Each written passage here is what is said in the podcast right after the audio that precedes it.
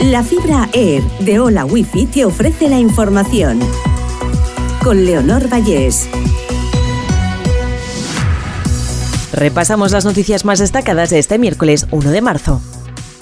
Al menos 36 muertos y decenas de heridos en el choque de dos trenes en Grecia. Un convoy de pasajeros colisiona con uno de mercancías en la ruta entre Atenas y Salónica. Los dos ferrocarriles viajaban por la misma vía cerca de la ciudad de Larisa, así que las primeras pesquisas apuntan al error humano.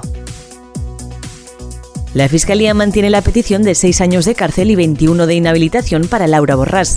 Se rebaja la petición de condena para el informático que confirmó las maniobras de la presidenta de Junts para trocear contratos. El gobierno se lanza en tromba contra la decisión inaceptable de Ferrovial de llevar la sede a Países Bajos. Calviño llama a Del Pino y le reprocha la falta de compromiso de una empresa que debe todo a España. La empresa se justifica, loas a la estabilidad de Ámsterdam y menores costes de financiación. Los sindicatos ultiman una propuesta de incrementos salariales para negociar con la patronal. Comisiones Obreras y UGT plantearán subidas salariales cercanas al 4% hasta 2025 para recuperar poder adquisitivo. Sanitat fija los servicios mínimos ante la eventual huelga de los médicos en la comunidad valenciana. Las operaciones programadas se reducirán a la mitad y los centros de salud tendrán una actividad similar a la de un sábado.